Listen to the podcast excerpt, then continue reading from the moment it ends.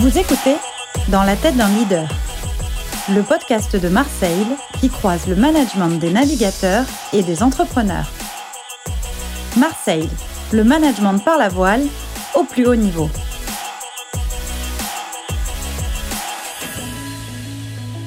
Bonjour et bienvenue sur le podcast Dans la tête d'un leader. Je suis Christopher Pratt, navigateur et cofondateur de Marseille, organisme de formation en management et leadership. Pour cet épisode, j'ai le plaisir de recevoir Sébastien Coll, un des régatiers français les plus talentueux de sa génération. Une carrière éclectique et brillante, vice-champion du monde de match racing, vainqueur de la Transat Jacques Vabre, barreur du défi français pour la Coupe de l'América, tacticien sur les plus belles unités du monde, il est aussi le directeur de la performance chez Merconcept, l'écurie de François Gabard. Un échange passionnant avec un champion humble, pragmatique et humaniste avec qui on passerait volontiers des heures à parler de performance collective.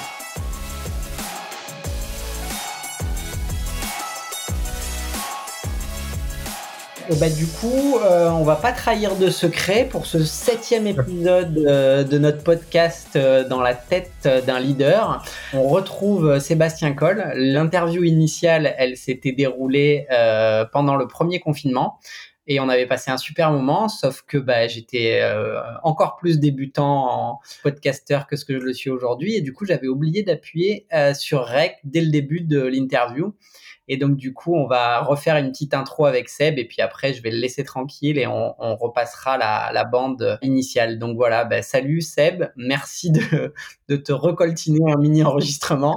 Salut Chris, ouais, pas de problème, avec plaisir. Et Donc voilà, toujours un plaisir d'échanger euh, avec toi. Euh, juste euh, petit rappel, même s'il y a une petite présentation qui tournera en amont, mais voilà, Sébastien Coll, un des plus gros palmarès de la voile française, surtout hyper éclectique, avec des participations à la Coupe de l'América, des titres en championnat du monde de match racing, et aussi une victoire sur la Transat Jacques Vabre, une victoire, des victoires sur des championnats internationaux et nationaux en dériveur. Enfin, en gros, tu as un petit peu un petit peu touché à tout et à chaque fois avec euh, grande réussite. Et puis aujourd'hui, euh, euh, tu es membre à part entière de l'écurie de François Gabard, Mère Concept, sur lequel tu occupes un poste de manager sportif, stratégiste, on va dire, global.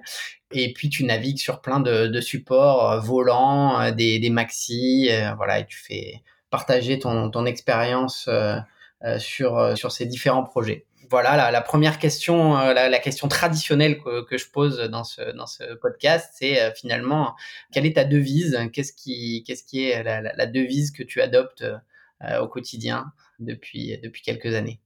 Ben, je, suis, je, suis, je suis vraiment un passionné de, voile, et un passionné de sport en général, puis surtout de, voile.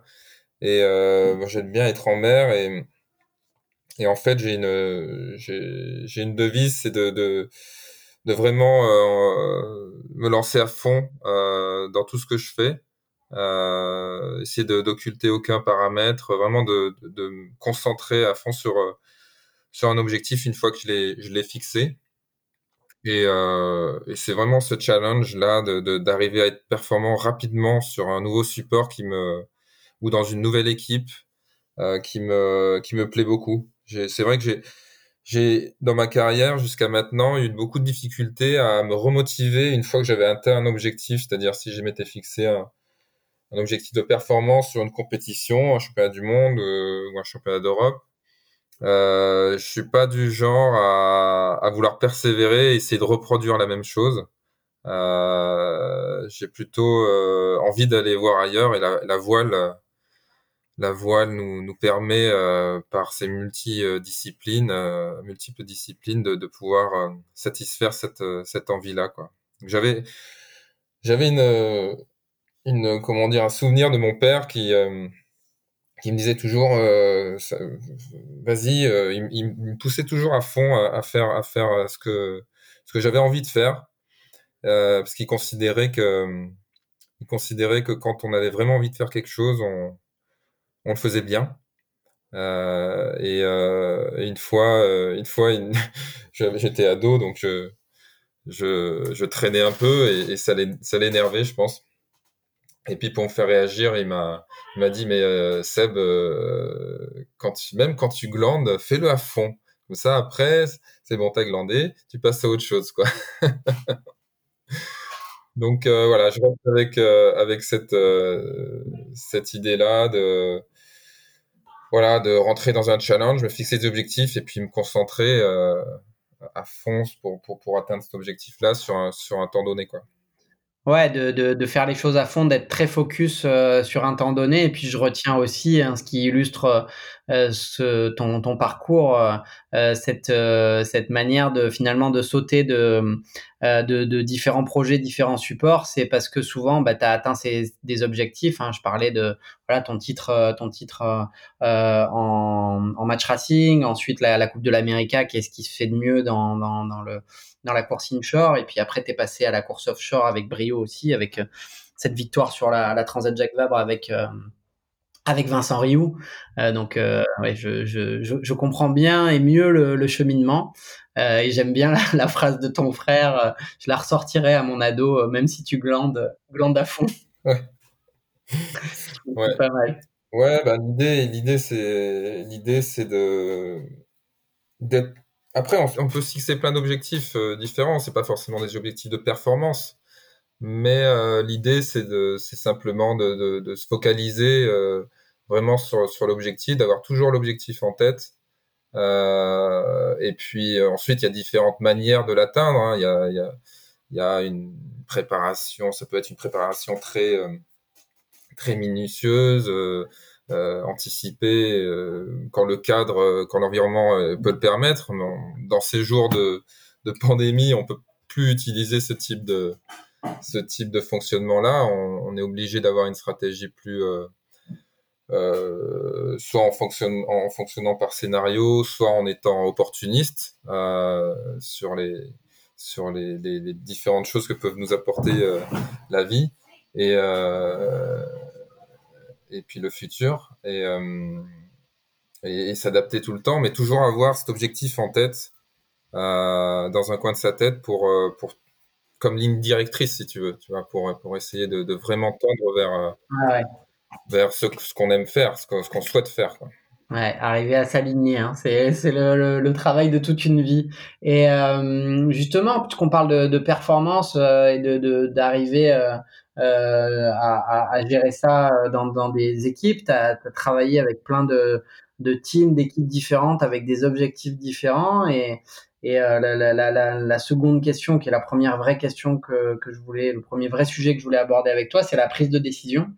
Euh, et savoir justement comment t'aborder euh, la, la, prise de décision euh, quand tu es, es en mer.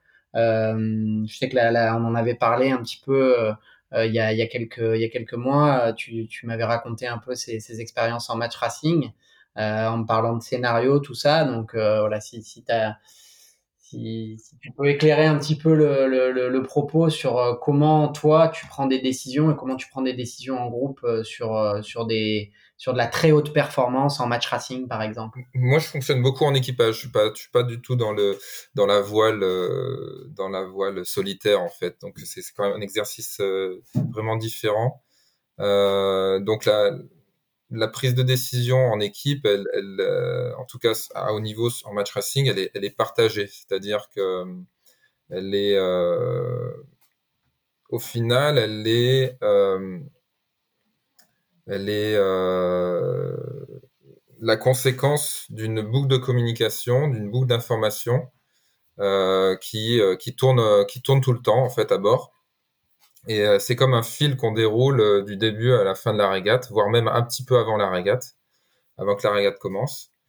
Et chaque individu à bord a son rôle au niveau technique, on va dire à bord du bateau, mais aussi son rôle au niveau euh, prise d'information et communication de l'information. Donc on a un lexique, on a un lexique commun parce que forcément, euh, comme c'est une, communication qui euh, qui euh, qui intervient entre cinq personnes voire six des fois, il faut être succinct, c'est-à-dire utiliser des, des codes où on utilise beaucoup l'anglais, ce sont des, termes qui sont, plus condensés que qu'en français. Et, euh, et aussi, euh, donc faut être succinct, mais aussi euh, précis. Sinon, sinon l'information passe pas. Et puis surtout, il faut que le faut, faut s'être mis d'accord auparavant sur sur ce que veut dire chaque terme pour pour chacun, qu'on soit tous sur la même longueur d'onde quand on emploie un, un, un, terme, un mot. Et donc cette boucle là, elle tourne.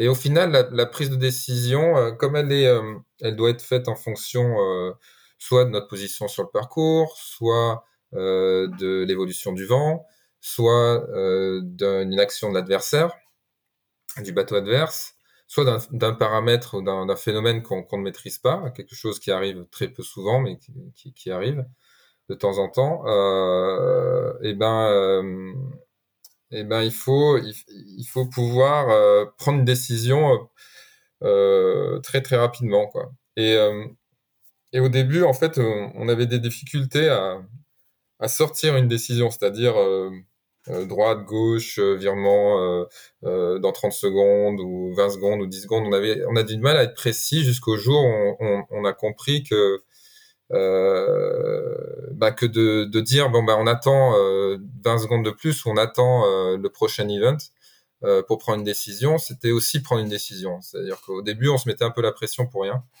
Et, et, le jour où on a, on a appris à être patient et accepter d'être patient, pour avoir l'information euh, supplémentaire euh, qui euh, allait nous permettre de prendre la bonne décision au bon moment. On, a, on, a, on, a, on a vraiment fait un saut en termes de, de performance. Et tout ça, il faut le faire en même temps qu'on qu'on manœuvre. Donc c'est un bel exercice qui nécessite beaucoup de temps de mise en place. Mais, euh, mais quand on arrive à prendre des décisions euh, au bon moment, surtout, parce qu'une décision peut s'avérer un peu désastreuse si elle est 30 euh, secondes trop tard ou, 30 secondes trop en avance, parce qu'on est impatient, on est un peu stressé, alors prend une décision un peu trop tôt. Euh, quand on arrive à faire ça dans le bon timing, c'est euh, très, satisfaisant, c'est c'est une, petite magie collective qui se met en place. Ah, c'est génial ce que tu viens de dire parce que c'est tu as fait un condensé de quand je fais des, interventions euh, euh, pour des, entreprises sur la prise de décision. Euh, bah, tout, tout, ce que tu viens de dire, euh, j'en parle. Donc, euh, euh, peut-être pas forcément aussi bien que toi en plus. Donc, c'est voilà, c'est nickel. je pouvais pas. je, je suis complètement d'accord avec toi, évidemment, et je trouve que c'est très intéressant que, que tu parles de, de cette musique collective qui construit la décision, du fait qu'il faut être en capacité d'attendre euh, des fois d'avoir plus d'informations pour prendre la décision. Et puis ensuite, cette histoire de timing, hein, on en avait parlé déjà la, dernière fois, mais cette histoire de timing de la décision et que finalement, euh, euh, d'être, d'être, d'arriver à être patient, de, de pas, de, pas parce qu'il y a du stress, parce qu'il y a de l'enjeu, parce qu'il y a de la vitesse, forcément, c'est pas forcément pour ça qu'il faut prendre une décision rapidement. Oui, tout à fait. Et ça, en match racing, on le subit beaucoup euh, parce que l'adversaire nous met la pression Et quand on arrive à, inverser la tendance, c'est-à-dire être en capacité de plutôt nous mettre la pression sur l'adversaire sans forcément euh, euh, prendre des décisions très compliquées, mais juste en se disant bon ben on reste au contact. La proximité de, l'adversaire fait que euh, il y a une dimension un peu psychologique qui se met en place et c'est là que que les plus grosses erreurs se font. Hein. Je, revois des, manches de l'America's Cup où on avait euh, euh, notamment en finale des, grands grands noms de, la voile internationale qui euh, étaient capables de faire des erreurs assez flagrantes. mais tout ça, tout ça était lié au, phénomène un peu de proximité de l'adversaire, de, tension extrême qui qui poussaient euh, chacun dans, ses retranchements, et puis il y en a un qui craquait euh, juste avant l'autre. Et, euh, et collectivement c'est hyper intéressant parce que si un des gars dans l'équipe subit la pression,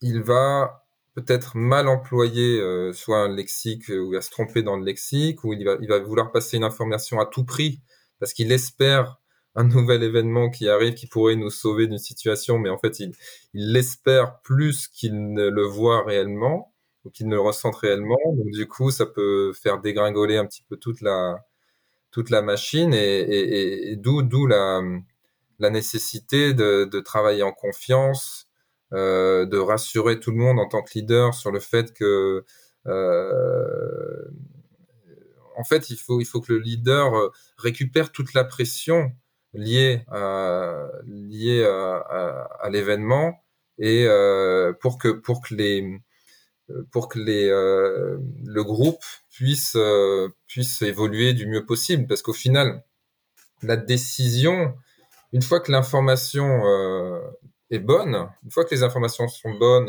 et, bien bien amenées, la décision elle est pratiquement facile quelque part. Tu vois ce que je veux dire? Elle est elle est automatique presque. C'est très rare où il y a des cas qui nécessitent une autre euh, comment dire euh, euh, une autre expertise, une contre-expertise. La plupart des décisions, on va dire 90% du temps, voire 95% du temps, elles sont, à peu près automatiques à condition d'avoir les bonnes infos au bon moment et, des infos de bonne, qualité. Donc, il y a que peut-être dans, dans 5% des cas, je dirais en match racing, où euh, ben, l'expérience du barreur, du leader, euh, au dernier moment, le réflexe va, changer du tout au tout. Mais, mais voilà, la plupart du temps, il faut arriver à, mettre en confiance toute son équipe et donner le rythme. Et puis, euh, pour pouvoir recevoir de, la part de tout le monde les bonnes informations et faire que la machine tourne bien.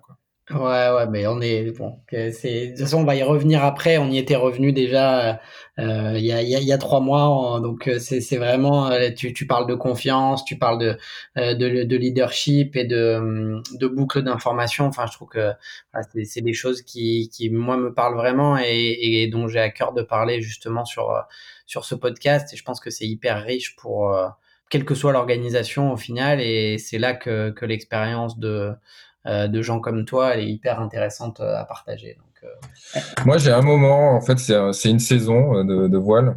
Ouais. En match racing qui m'a qui m'a marqué, euh, qui ouais, qui m'a marqué, qui restera dans la mémoire. C'est-à-dire qu'on avait mis en place un système de fonctionnement. Euh, on a eu la chance d'avoir la même équipe pendant pendant deux ans.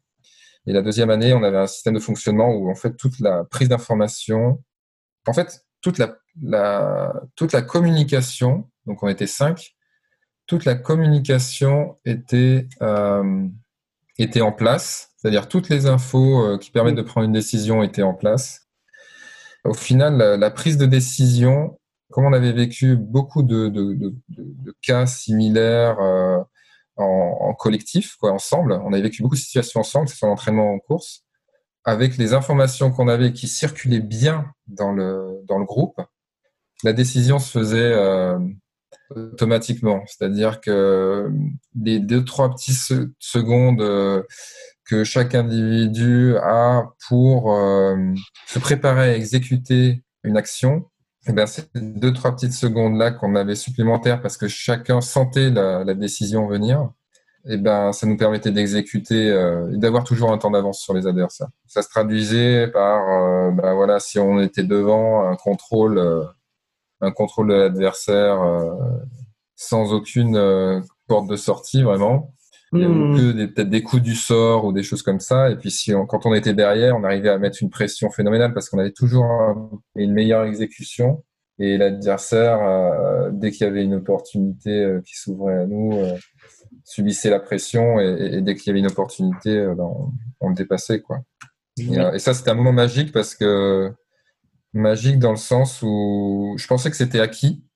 Et la troisième année, sans, sans forcément changer l'équipe, eh ben, ça n'a pas du tout fonctionné. Tout ça parce que l'année précédente, tout ça parce que l'environnement avait changé.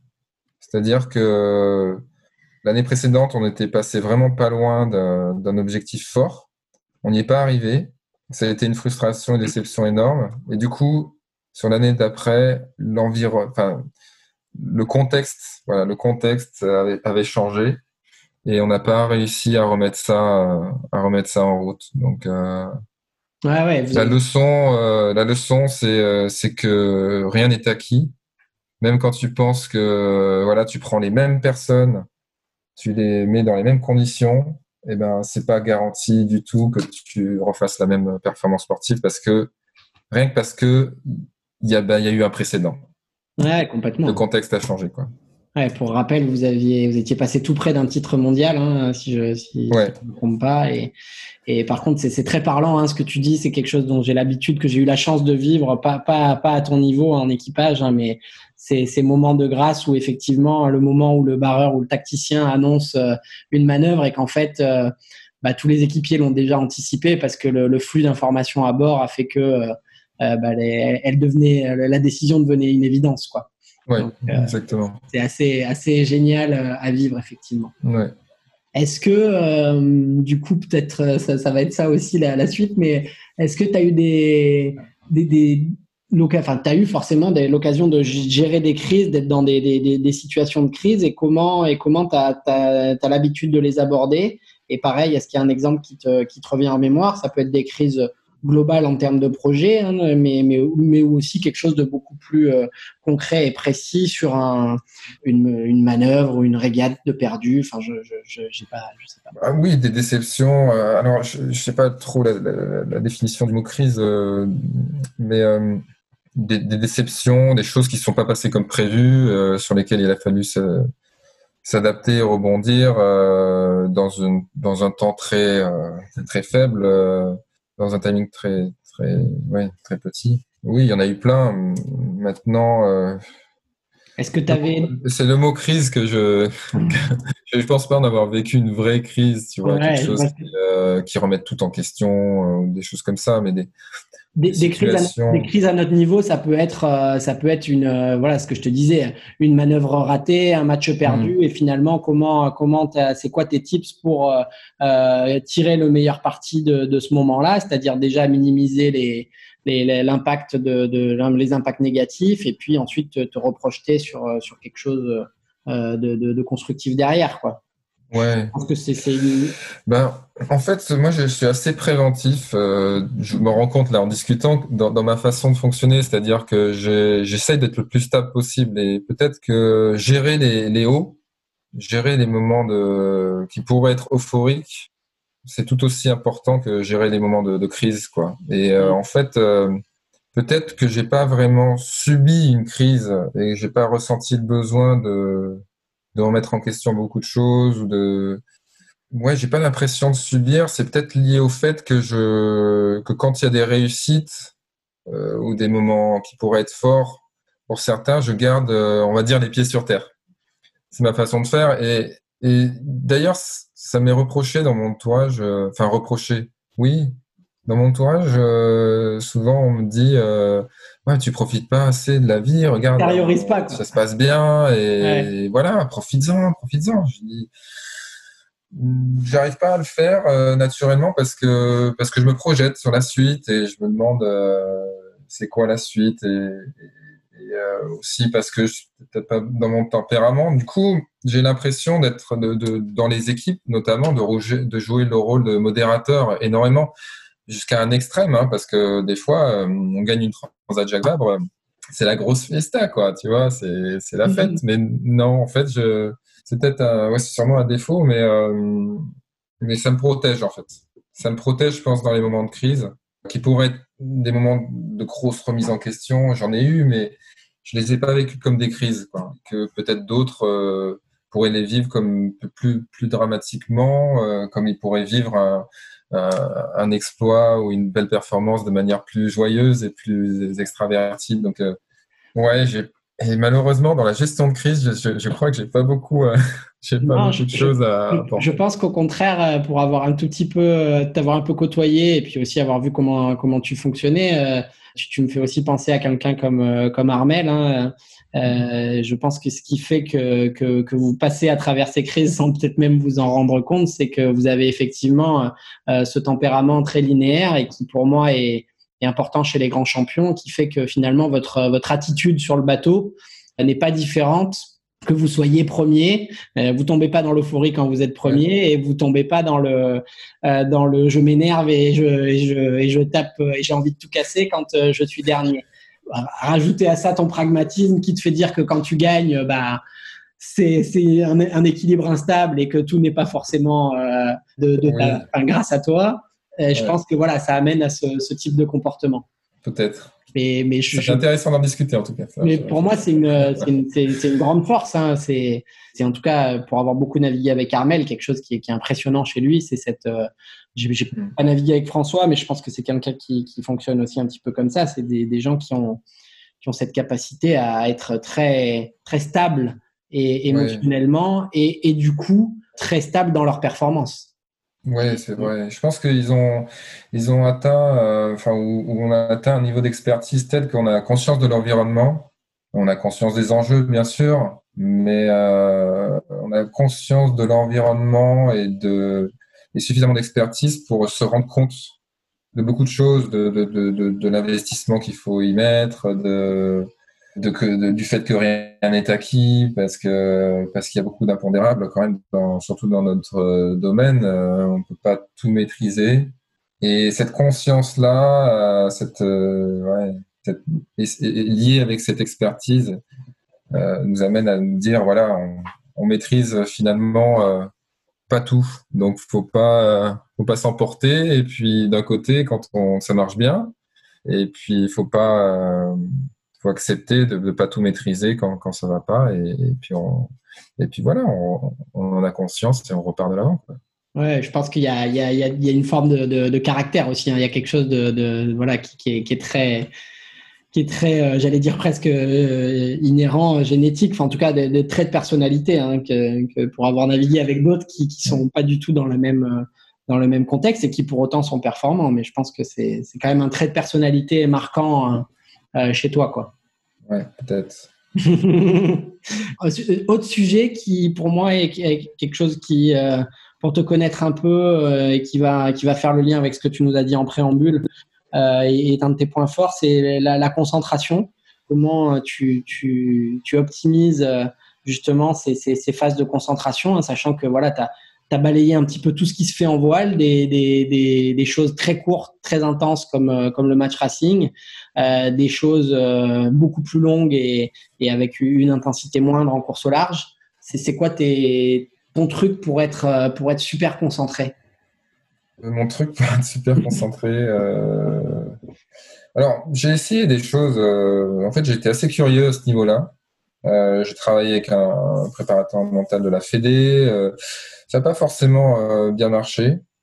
J'ai l'impression de des, fois d'être d'être euh, c'est peut-être euh, prétentieux mais presque d'être visionnaire, c'est-à-dire de, de, de voir les choses de voir les choses arriver quoi. Et je, je je, je, sais pas comment j'arrive à le faire mais le, le, j'ai l'impression que je me mets dans, quand ça m'arrive dans, dans, dans, une bulle en fait. Et, euh, et c'est vrai que je passe euh, c'est vrai que je peux paraître comme quelqu'un de froid et de solitaire.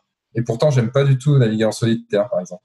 Et je sais que c'est quelque chose qu'on m'a c'est une étiquette que j'avais quand j'étais jeune enfin jusqu'à 27 ans 28 ans où, on, où des gens sont venus me voir euh, plus tard tu vois euh, quand j'ai à 30 ans on dit ouais moi je n'osais pas trop euh, venir te voir parce que c'était hyper froid et euh, mm. et en fait euh, je me rends compte que je rentrais dans ma bulle avant les compétitions quand on allait euh, sur le quai au bateau et c'est vrai que je, je, je, dis pas forcément bonjour à, beaucoup de monde. Parce que je suis déjà dans ma dans ma course et j'essaie de capter un maximum d'infos et d'établir mes scénarios déjà tu vois en fait je pense que ce qui peut paraître comme de la concentration, c'est plus de l'anticipation. C'est-à-dire, euh, bah, à la veille d'une régate, on, va dire euh, d'une journée de régate, euh, voilà, on a deux trois manches à, prévoir. Je commence déjà, bien sûr, à regarder la météo. Je me fais déjà une idée sur les bords favorables. je me fais déjà une idée sur le, le contexte dans lequel va être l'équipe et comment il va falloir la, la manager. Donc c'est c'est un peu non-stop en fait. Et et j'ai l'impression de vivre, euh, quand je suis en compétition, de vivre euh, constamment au rythme de la, de la compète et d'être pris que par ça. Et donc la concentration, elle n'est pas forcément très forte à des moments et moins forte à d'autres. Elle est un petit peu là tout le temps. Puis voilà, donc c'est c'est vrai que socialement, c'est un peu, c'est un petit peu compliqué des fois. Je, vois, je, vois, bien ce que tu veux dire. C'est quelque chose qu'on m'a beaucoup reproché aussi euh, quand, euh, quand j'étais euh, quand j'étais plus jeune. Je pense que c'est quelque chose qu'on arrive à corriger avec, avec le temps. je sais pas trop pourquoi, mais je sais que moi aussi, on, pensait que j'étais soit ouais, enfin pas très sympa, branleur dans, dans mon monde, etc. Et je pense qu'en fait, c'était une manière certainement moi aussi de, de me mettre dans, dans, dans ma bulle. De, ouais. Euh, le, challenge est là, hein. franchement. Euh, le challenge vraiment pour, pour nous, c'est ça, c'est arriver à être concentré et euh, acquérir un maximum d'infos et puis pouvoir transmettre aussi parce qu'on est on manage des équipes quand on est skipper, que ce soit des équipes techniques ou, ou des équipes sportives, il faut il faut être là, et disponible et et je pense que moi, ce que j'ai vécu sur la coupe, euh, sur la coupe de l'Amérique, où j'ai basculé d'un rôle, on va dire, de navigant à un rôle de manager euh, avec des avec du leadership et des, et des responsabilités. Et eh ben, il a fallu que je casse ma routine pour être disponible à certains moments aux autres pour, euh, pour garder mon leadership parce que parce que sinon ça marche pas et pouvoir transmettre ma, ma vision des choses parce qu'en tant que leader il faut il faut, euh, ben voilà, il faut faire passer ses idées et puis convaincre euh, et fédérer. Donc euh, voilà, il faut, je pense qu'il faut, il faut se réserver du temps comme ça. ouais, il faut s'adapter à chaque individu qu'on gère. Et puis aussi sur sa concentration personnelle. Quoi. Je dirais, ouais, effectivement, bien manager, son temps par rapport à ça. Ouais. Dernière, euh, dernière petite item. Euh, son temps et son énergie aussi. Parce que c'est hyper prenant, quoi. C'est hyper prenant. Ouais, dernière petite item sur euh, ça, ça, va rejoindre, ça va faire le lien d'ailleurs un petit peu là-dessus sur la motivation plus un, un sujet de, motivationnel à, la fois le, tien, mais aussi puisque tu as, beaucoup parlé de, la gestion de d'équipe et de ton, ton rôle de, de leader, de manager. Euh, et ça peut faire le lien aussi avec les situations de crise. Comment euh, comment tu as réussi ou pas réussi d'ailleurs à, insuffler un, climat euh, motivationnel avec les équipes que tu manageais et, si tu as pareil un petit, un petit truc particulier par rapport à ça? Ben, En fait, déjà, c'est passé par une connaissance de moi-même. C'est-à-dire que, comme on disait tout à l'heure, au début, j'avais tendance à penser que tout le monde était pareil que moi, à fond, euh, déterminé, euh, à vivre, à vivre la vie à fond et puis d'être à fond dans tout ce qu'on fait. Donc euh, déjà la première claque entre guillemets, ça a été de me rendre compte que oui, on est, chacun est unique. Et ça, je l'ai appris assez tôt. chacun est unique et il faut, si on veut être performant en sport d'équipe, le comprendre quoi. Et et ensuite, ça a été une démarche pour comprendre les autres. Je pense qu'en tant que manager ou leader, il faut arriver à prendre le temps de comprendre les gens qui, qui vous entourent euh, et qui vont être garants, enfin, qui, qui, vont participer pleinement à la performance. Mmh. Et, euh, et, ça, j'ai pris beaucoup de plaisir à essayer de comprendre la personnalité des, des gens et, j'ai mis beaucoup de temps et c'est un, un, domaine qui est c'est un puissant fond, quoi. Je veux dire, euh, on peut, on pourrait y passer euh, dix vies à essayer de comprendre ça. Euh. Mais en tout cas, se réserver du temps pour, pour d'échanges, pour essayer de cerner des, personnalités. Alors, après, les techniques de, de, management, tout ça, il y en a, des, il y en a plein de différentes. Donc, mais moi, je pense que ce qui est important, c'est de, de prendre le temps de le faire. Ouais. Et euh, on va pas motiver une personne de la même façon qu'une autre, quoi. Donc, ce qu'il faut arriver à saisir, je pense, c'est euh, c'est ce qui amène l'autre à se dépasser un peu plus chaque jour. Quoi. Pourquoi se mettre à sa place et pourquoi lui ferait euh, cet effort supplémentaire? Et euh, si on arrive à saisir ça chez quelqu'un, euh, ça peut être très euh, mercantile, on va dire, et ça peut être basé sur euh, sur du salaire, tu vois, mais ça peut être aussi d'autres d'autres choses. Et que ce soit dans la constitution d'équipe, euh, si on a la chance d'avoir une expérience commune avec quelqu'un qu'on a, qu'on a ciblé pour constituer son, pour constituer son équipe ou, euh, ou par l'intermédiaire de plusieurs entretiens, il faut arriver à comprendre pourquoi la personne qui est en face de vous se dépasserait un peu plus chaque jour. Pas pour pas comprendre pourquoi elle est là, mais pourquoi elle est, elle est là et aussi pourquoi elle va être meilleure chaque jour. Quoi. Parce que l'idée, c'est euh, l'idée euh, dans un groupe, je pense que dans un groupe, on va dire, euh, relativement restreint, hein, moins de 10 personnes, une petite, une petite cellule qui va se pencher sur un domaine particulier ou, ou un équipage qui va vivre ensemble pendant un moment, il faut en tant que manager, je pense qu'il faut bien se poser la question de savoir pourquoi les gens sont là et pourquoi ils vont, ouais, pourquoi ils vont donner plus chaque jour pour, pour être meilleurs, pour, pour, pour, le, que le groupe soit meilleur et vivre, et vivre sur, une, sur une dynamique positive. C'est-à-dire qu'il ne s'agit pas de prendre les meilleurs, mais il s'agit aussi de faire en sorte que la dynamique soit positive. Et ça, c'est euh, euh, une question que je me suis posée finalement assez tard dans ma carrière. C'était euh, ouais, il, y a, une dizaine, dizaine d'années qui est arrivé assez tard et, et oui, que je recommanderais. Souvent, on s'arrête au fait euh, de se dire euh, tiens, je me mets à sa place, pourquoi je suis là?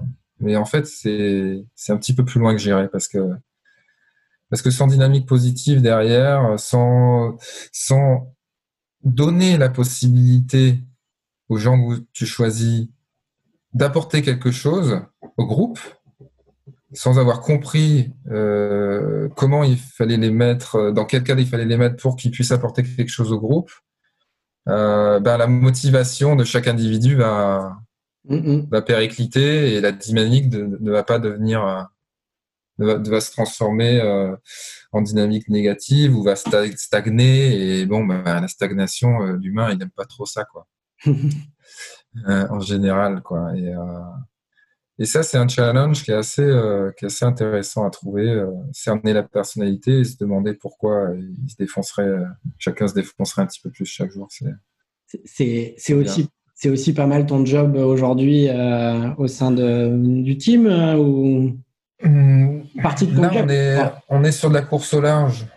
donc, c'est la course au large en solitaire alors c'est vrai qu'avec les circuits ultimes, euh, euh, donc les grands trimarans de 100 pieds, de 33 mètres, euh, on va faire des trophées Jules Verne, on va faire des, tentatives de record autour du monde en solitaire, mais aussi en équipage. on va faire des courses au large en, en équipage, à 6 notamment. Donc, euh, c'est des petits groupes et effectivement, il faut, quand on va vivre confiné euh, à, haute vitesse sous pression euh, dans des environnements un peu hostiles, il faut être certain à 100% de savoir pourquoi chaque individu est là. Ça, c'est une, une, condition sine qua non. Mais pour être performant face à la concurrence, il faut être, faut avoir compris, faut avoir compris pourquoi chacun va, va faire un petit peu plus pour pour arriver devant les autres, quoi. Et puis, euh, et puis après, il faut construire le cadre dans lequel euh, chaque individu va se, va se dépasser. Donc, euh, effectivement, chez Merconcept, ça pourrait être euh, là que, qu'on pourrait utiliser ces, ces, ces idées-là et cette méthode dans la dans le choix de, de l'équipe notamment, quoi, dans le choix de l'équipe qui va accompagner François autour du monde. Après, euh, après, c'est beaucoup de solitaire. Donc, moi, ce qui m'importe, c'est passer du temps avec chaque skipper et comprendre et faire en sorte que le cadre dans lequel ils vont exceller sera, sera présent, sera là, ce cadre-là, le, jour J. D'ailleurs, si on prend l'exemple de Charlie Dalin qui prépare le Vendée Globe, voilà, qu'est-ce qui est important euh, dans la route qui nous mène à une performance sur le, sur le Vendée Globe Qu'est-ce qui est important pour Charlie pour qu'il évolue euh, positivement, qu'il ait une dynamique positive euh, jusqu'à la jusqu'au jusqu'à la performance jusqu'au dernier jour du Vendée Globe quoi jusqu'à l'arrivée. Je vois. Hmm. passionnant. Mais du coup c'est voilà c'est vraiment devenu un, un secteur qui, qui, qui t'intéresse particulièrement et sur lequel tu tu, tu, tu travailles. Oui ouais, c'est vrai que ça ça ça, ça, ça m'éclate. Ouais ça m'éclate et comme euh, comme j'ai l'habitude de faire les trucs à fond bah, j'y passe pas mal de temps. Euh, c'est assez empirique que je, je m'instruis, euh, je partage, euh, je communique beaucoup avec, euh, avec, chaque skipper. On a un point, on a un point quasiment tous les, tous les trois jours. Quoi. On fait un point au moins une fois par semaine sur leur situation. Pas... Alors c'est vrai qu'on est dans un sport à dominante, une discipline de la voile à dominante technologique. Donc euh, c'est vrai que la performance, elle est quand même liée au matériel et, comment euh, le skipper l'utilise et, comment le skipper va pouvoir gérer euh, tous les tracas techniques inhérents à une course comme le Vendée Globe. Sur les IMOCA, hein, qui sont des bateaux de, de haute technologie de 18 mètres de long. Euh, mais euh, mais l'humain reste, euh, à mon sens, prépondérant quant à la gestion de, quant à la gestion de ce type de, de projet. Donc, et puis, il y a de la dynamique de groupe aussi. Hein. C'est vrai que l'équipe technique, elle fait partie de, inhérente du. Je me rappelle d'une, d'un départ de Transat Jacques d'ailleurs, euh, qui t'a coûté un petit peu. Ouais. Parce qu'un membre de ton équipe avait. Euh, Hein, on fait un truc un tout petit peu, un tout petit peu à côté de la plaque et, donc ça vous avez mis dedans une bonne partie du début de la course quand même. Complètement. Donc euh, chaque petite main, euh, chaque petit détail, euh, chaque petit détail compte et ça, c'est clair que l'équipe technique elle, doit être consciente de ça et, et, être concentrée. Et on en revient effectivement, j'ai pas pensé dans ce sens-là, mais on, on en revient à à la motivation et, l'investissement. Quoi. On peut pas demander à des gens d'être ultra concentrés s'ils sont pas motivés et, investis. Ouais.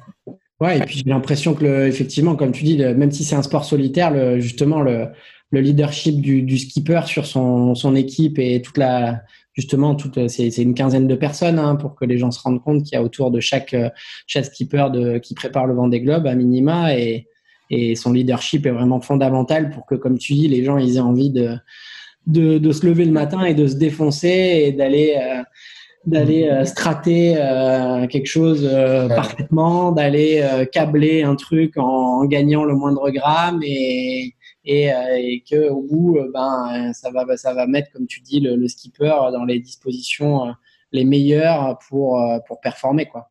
Ouais. Là, là, je réfléchis à voix haute, mais j'irai encore plus loin. C'est la relation avec les fournisseurs aussi, quoi.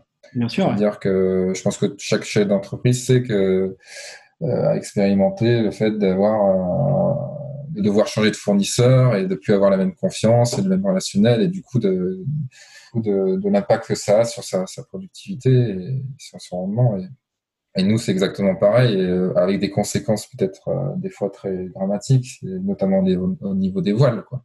Ouais. Si c'est pas nous qui fabriquons nos voiles, euh, s'il n'y a pas une relation de confiance euh, et euh, d'expertise forte euh, du fournisseur, on est moins serein, quoi. Je pense à la dernière transat, ce qui s'est passé pour, pour une marque de voile qui, qui, qui, est très très bonne, mais qui a eu un, un pépin et, et ouais. ça a affecté beaucoup la performance de, de, des bateaux qui étaient équipés par cette voilerie. Donc, euh, donc la, la, la, la conscience, euh, la motivation euh, des fournisseurs aussi fait partie de, fait partie de la perf, quoi. Hein. Les petits plus qui font les, la différence.